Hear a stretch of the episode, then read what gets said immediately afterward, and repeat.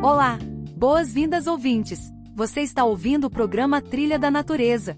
Cada entrevista foi pensada com muito cuidado pela nossa equipe de curadores, e nossos convidados vão tratar de forma acessível tópicos variados sobre o cerrado e educação ambiental. Então fiquem à vontade para curtir essa nova temporada do programa Trilha da Natureza.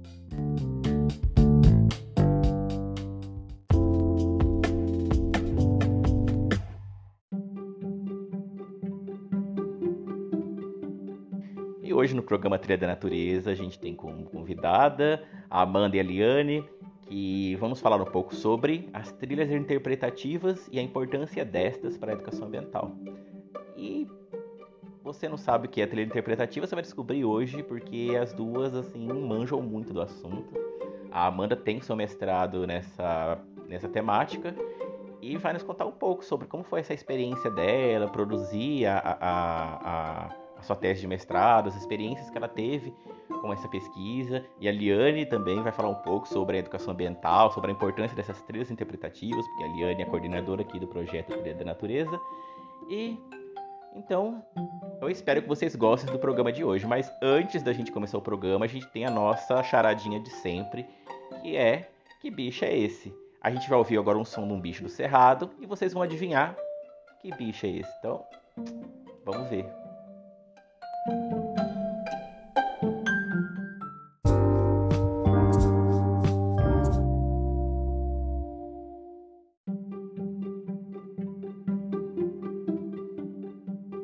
Bicho é misterioso e se camufla muito bem pelo cerrado. O som de seu canto alimenta o folclore sertanejo e permeia o imaginário popular. Vamos ouvir esse som misterioso do cerrado? No fim do programa, a gente revela esse enigma.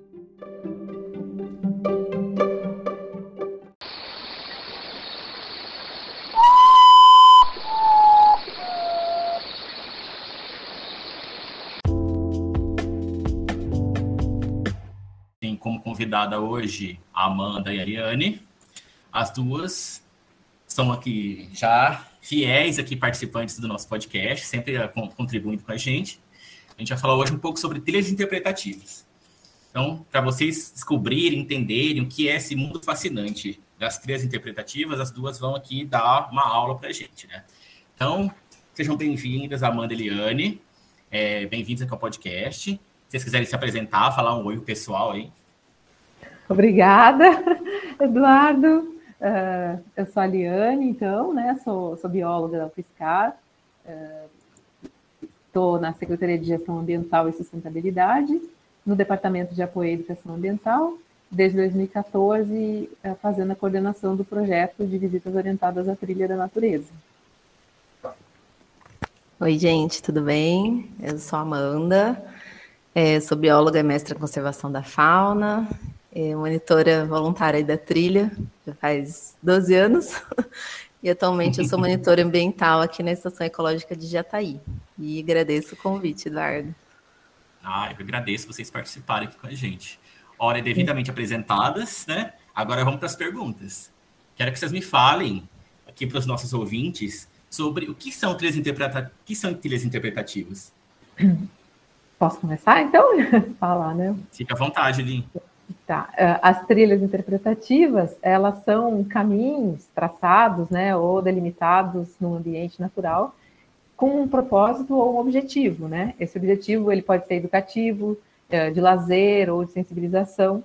E, se bem planejadas, né, tanto no traçado quanto na condução, eh, que pode ser tanto por mediadores, né, mediadoras, monitores, monitoras ou guias, ou também autoguias, uh, propagam né, a reaproximação uh, do, do, ser humano com o ambiente natural, e por isso elas têm sido muito utilizadas em atividades de educação ambiental. Amanda, você pode complementar. É, sobre as trilhas interpretativas, então, são ferramentas né, é, sensacionais para a gente estar tá trabalhando diversas temáticas.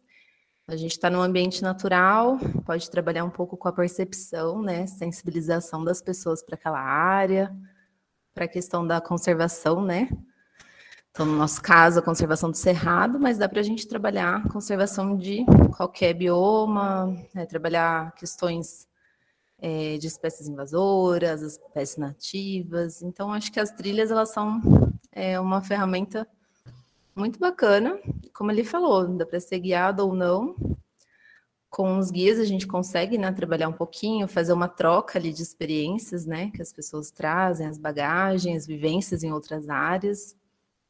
Mas para a gente, então, como um projeto né, que utiliza as trilhas interpretativas, é, é incrível. Então, é, trabalhar com a questão da percepção das pessoas sobre aquele ambiente, né? Elas podem estar sentindo, tocando nas folhas, ouvindo os pássaros, é, sentindo os cheiros, né? Então a gente trabalha o ambiente utilizando todos os sentidos. Então isso acho que é sensacional e trazendo assuntos extremamente importantes também, né?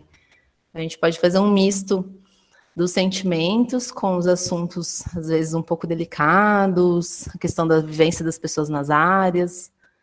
Então, são maravilhosos.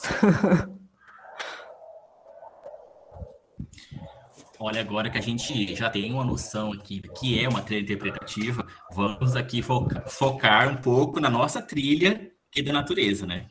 Pergunta vai, eu vou focar essa pergunta na Liane. Aliane, as visitas monitoradas aqui que a gente realiza no Cerrado Oscar, ela tem esses valores de visita interpretativa, né? Onde contato do visitante com o Cerrado, os monitores, auxiliam nessa, numa experiência única em cada visita, né? Para retomar as atividades no Oscar, você acha que vai aumentar o número de procura das visitas? A gente vai ter alguma mudança no, no, nessa volta, no roteiro da trilha? O que, que você tem para falar para a gente sobre isso? Eduardo, uh, tudo indica que a gente vai ter sim um aumento de procura, né?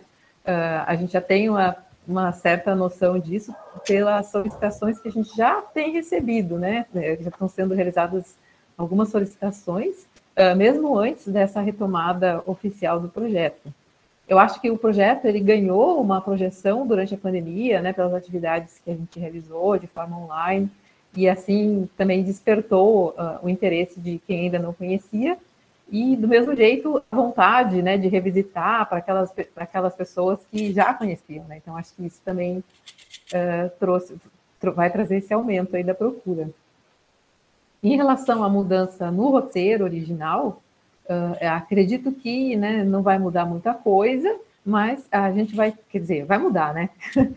que logo no início, agora não vai mudar muita coisa, sim vai mudar, porque a gente vai ter uh, uh, que nos adequar à falta do, do, tablado da mata de galeria, né? A gente vai fazer todo o percurso, mas nós não teremos mais a estrutura do tablado, que era a nossa parada final lá do percurso, né? Onde a gente sempre uh, costumava trocar uma ideia, vamos ter que é, rever como nós vamos fazer essa atividade agora sem o tablado, porque ele foi, é, em parte, consumido pelo fogo, né, em agosto agora de 2021, e o que não foi está uh, bastante precário, assim, está bastante perigoso, então não está uh, oferecendo muita segurança para os visitantes.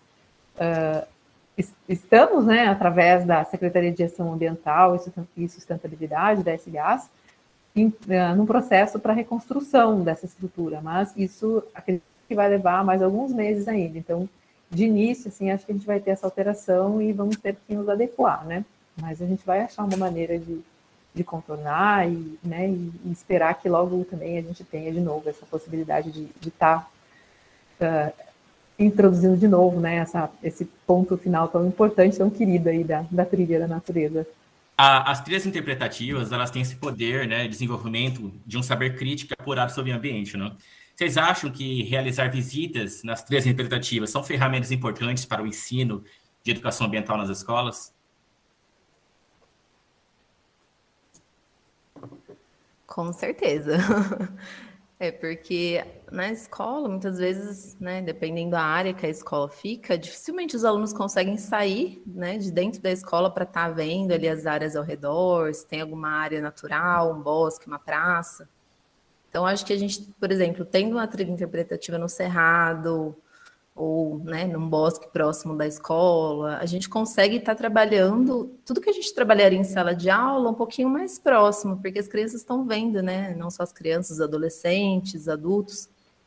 Então, acho que traz uma proximidade com aquele tema que você está trabalhando. Às vezes parece algo muito abstrato, né? Ficar falando, ah, é árvore tal, tal bicho, mostrar só uma imagem, mas quando elas estão imersas naquele ambiente, eu acho que é uma experiência totalmente diferente, né? Então elas estão é, olhando muitas vezes aquela, aquela árvore, tocando, ouvindo. Então acho que a experiência em si ela pode ser totalmente é complementar, né? Aquilo que é trabalhado em sala de aula, se você conseguir levar os alunos para uma área natural, eu acho que é uma experiência extremamente marcante. Eu falo por mim porque, né? Eu, no meu auge dos 30 e poucos, eu lembro perfeitamente de uma visita que eu fiz no Cerrado quando era criança. Então, foi um momento que me marcou, assim, extremamente. De estar tá vendo ali os cupinzeiros, as saúvas, né? Aquela experiência, nossa, a gente está no meio, né? Da natureza, no meio da mata. Então, é uma coisa que pode marcar, né? A, a vida daquela criança que vai crescer e levar essa lembrança para sempre. E vai querer que, né? Outras pessoas tenham aquela experiência também. Então, acho que é muito bacana poder complementar, quando possível, né, a teoria com a prática no ambiente natural. E você, o que você acha? Com certeza concordo, é, concordo com a Amanda também, Eduardo. Uh, acho que é bem isso, né, que a Amanda nos trouxe. Uh, podem auxiliar, sim, no, no, nesse desenvolvimento, uh, de um saber, de uma percepção crítica, né, como também tinha colocado lá na primeira questão, né, Amanda? Uh, uh, da, não só né, do conhecimento teórico, mas de toda essa percepção, Sim. né, que, que, com sentidos na trilha, né, do tá corpo, tá refletindo, né, né sobre uhum. a nossa relação com o meio ambiente, nós como natureza, né, então acho que dá para fazer muitas reflexões ali. É, é para além, né, do conhecimento sobre o ambiente em si, é, uhum. em si, né, uma visitação uh, é, como essa, por exemplo, né, o, o, estilo que a gente procura realizar nas atividades da trilha é para provocar mesmo esse tipo de, de, reflexão, de conversa, de discussão, né? Uh, as interações com sentidos diferentes e, é, contribuem bastante assim, nessa, nessa construção, como você já bem colocou, Amanda, concordo. Dá para a gente trabalhar uma mesma temática com diferentes grupos, né, de diferentes formas, então é muito interessante a gente ter essa, esse privilégio, né, de ter uma área dentro da cidade para conseguir trazer as pessoas para se aproximarem mais, né, se conectarem mais com o meio ambiente.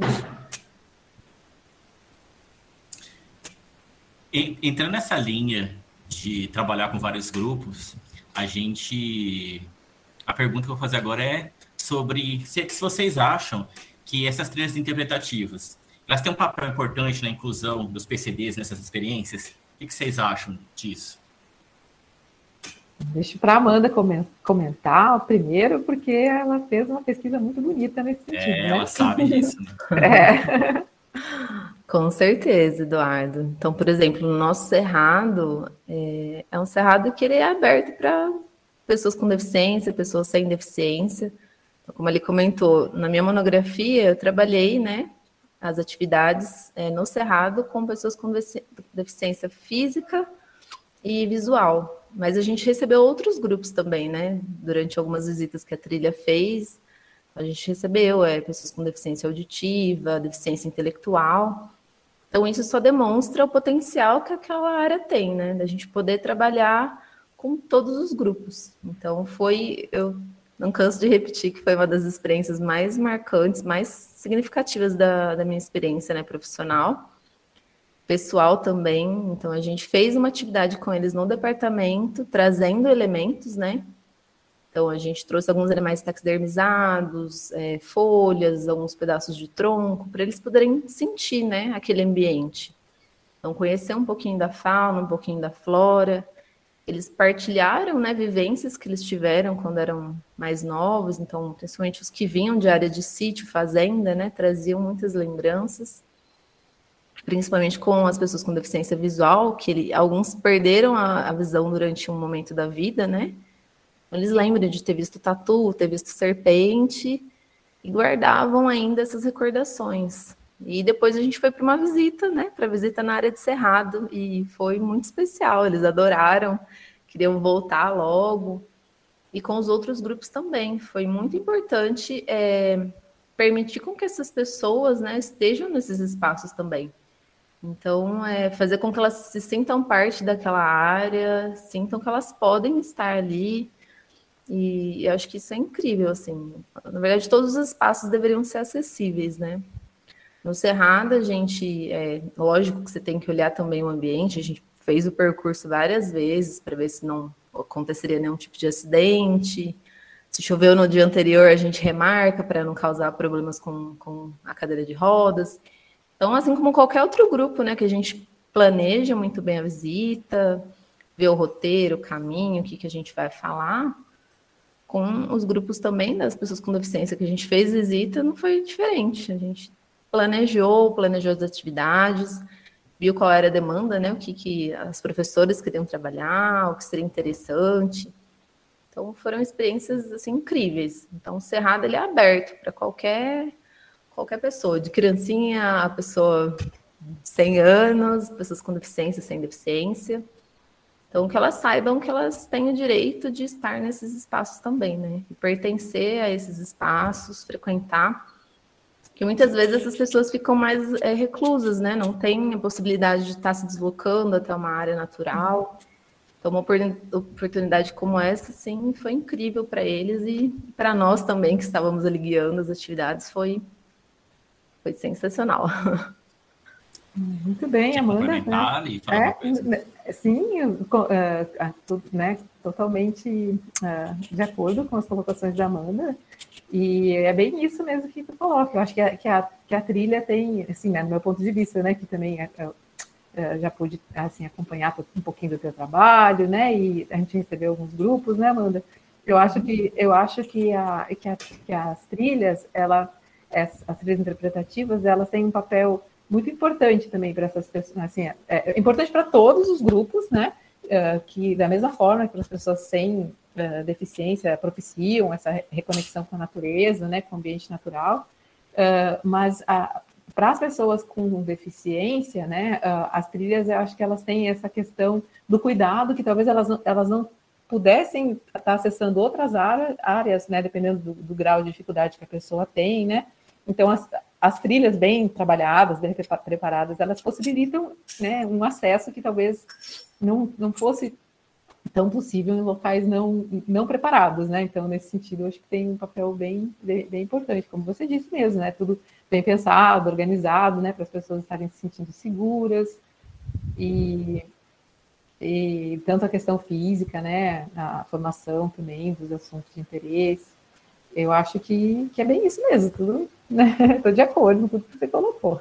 É, com certeza. O ideal é que a gente tivesse né, um mundo inclusivo, uhum. mas a gente uhum. sabe que não é bem essa a realidade.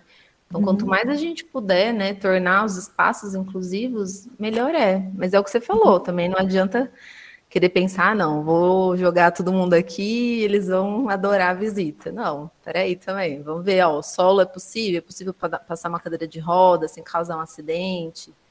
Uhum. Que a gente quer, assim como os grupos da, das pessoas sem deficiência, a gente quer que a experiência seja incrível e marcante, para as pessoas com deficiência é igual. Então, que seja uhum. uma experiência única para eles, marcante, que eles levem, comentem por aí, né? E gostem de estar naquele ambiente. Então, e a questão de trabalhar os sentidos ali também. Então, as pessoas com deficiência visual, a gente vai levar eles próximos das árvores, permitir que eles toquem, né? Ouçam, né, os pássaros, a gente comenta sobre aquela ave, a questão dos cheiros, né, então, em momentos que, por exemplo, está com floração, tem fruto, então é importante também a gente se planejar muito bem para que aquela experiência seja única para eles. E, assim, acho que todas as visitas que a gente fez com pessoas com deficiência foram maravilhosas, únicas, e as pessoas se encantaram de, de estar naquele ambiente, assim como a gente se encantou de partilhar aquele momento com elas, né. Legal. Tomara que a gente possa cada vez se preparar melhor para isso, né? Ter mais condições de mais pessoas. Né? Era que mais e mais trilhas né, interpretativas, né, espaços uhum. sejam planejados e preparados para receber todo, todo tipo de pessoa, né? Todas as pessoas. Uhum. Agora que a gente falou de trilhas interpretativas um pouco sobre, eu vou querer saber de vocês se vocês têm dicas para passar para o pessoal sobre trilhas interpretativas aqui na região de São Carlos, para quem quiser conhecer e visitar. Você tem algumas dicas para gente? Quer falar, Amanda? Além então, da trilha, outra... É, em primeiro lugar, logicamente, né, a trilha da natureza, no Cerrado onde fica Piscar, venham, né, aos pouquinhos a gente vai voltando com as atividades, né, questão segura, um grupo, grupos menores, né, agora, antes a gente recebia 40 pessoas por visita, agora serão grupos menores, mas a experiência vai ser a mesma, né, a gente vai tentar tornar aquele momento especial como antes. E além da, da trilha do nossa trilha, né, no Cerrado, tem o Bosque Cambuí, o Santa Marta também, que possuem trilhas. São áreas muito interessantes para as pessoas estarem conhecendo. E é o que a gente comenta nas visitas, né? É, conheçam as áreas naturais das cidades de vocês. Que assim, se vocês não conhecem, não buscam saber mais, essas áreas simplesmente somem. Porque se as pessoas não se importam com elas, ah, ninguém se importa, vou construir uma coisa aqui, um estacionamento, uma loja. Então, busquem saber quais são as áreas naturais, qualquer bosque, qualquer praça, são importantes. Fora essas, tem o, o parque aqui, é, Parque Estadual do, de Vassununga, que também tem uma trilha bem bacana. Tem outras atividades também aqui que o pessoal faz. E é aberta a visitação também. Eles fazem agendamentos também. Então, se vocês entrarem buscarem no Instagram, é, Parque Estadual do Vassununga, vocês vão encontrar certinho a questão do agendamento e né, toda essa experiência que a gente tenta proporcionar aqui também. E eu uma acho que... É uma experiência bem bacana lá também, né? Com as árvores centenárias lá, que são gigantes, né? Muito Sim, legal. tem as árvores é. gigantes aqui, é. as, as diferentes trilhas, né? Que o pessoal é. percorre. Então, são visitas guiadas também. Então é bem interessante. Ah, né, ah, os, tá os bosques, desculpa, os bosques, Amanda, é, é, pelo CDCC, né? Que faz o agendamento, acho que o pessoal do CDCC está fazendo ainda, né? Eu acho que sim, Li.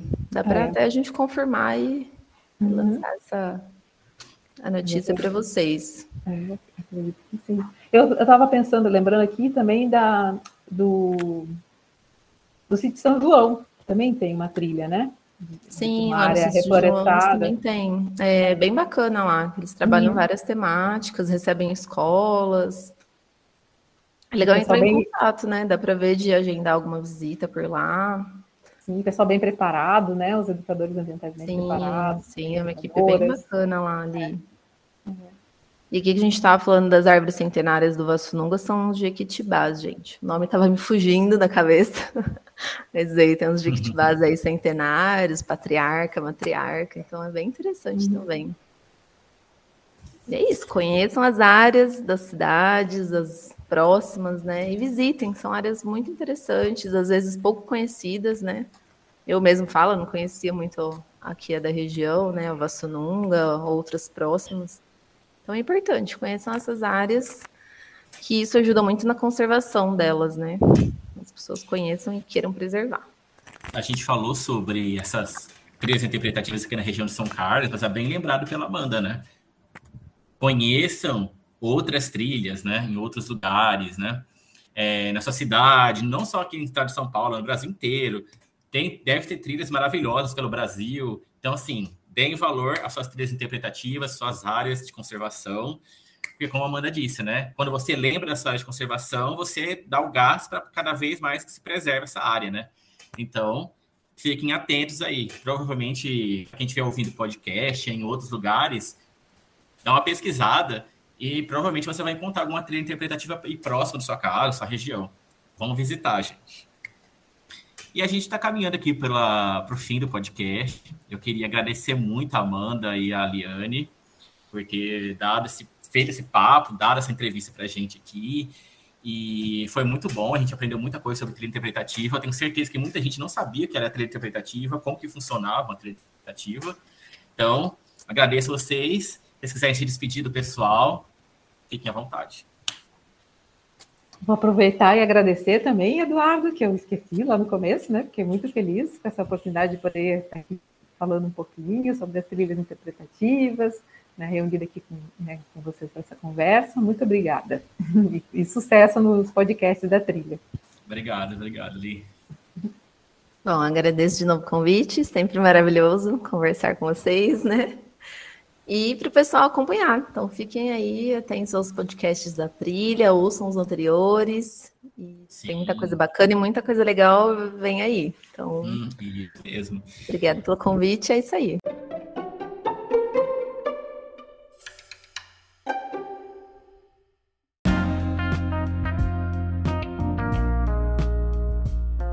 E descobriram que bicho é esse que faz esse som tão misterioso?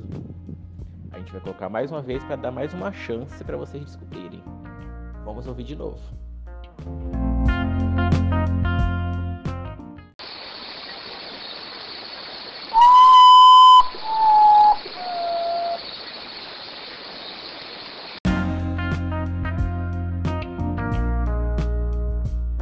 Descobriram que bicho é? É o urutau. É uma ave comum no cerrado brasileiro e também em outras partes do Brasil. Também pode ser conhecida como Mãe da Lua. O nome Urutau é de origem tupi e significa ave fantasma. Espero que vocês tenham gostado dessa nossa curiosidade de hoje e até o próximo programa.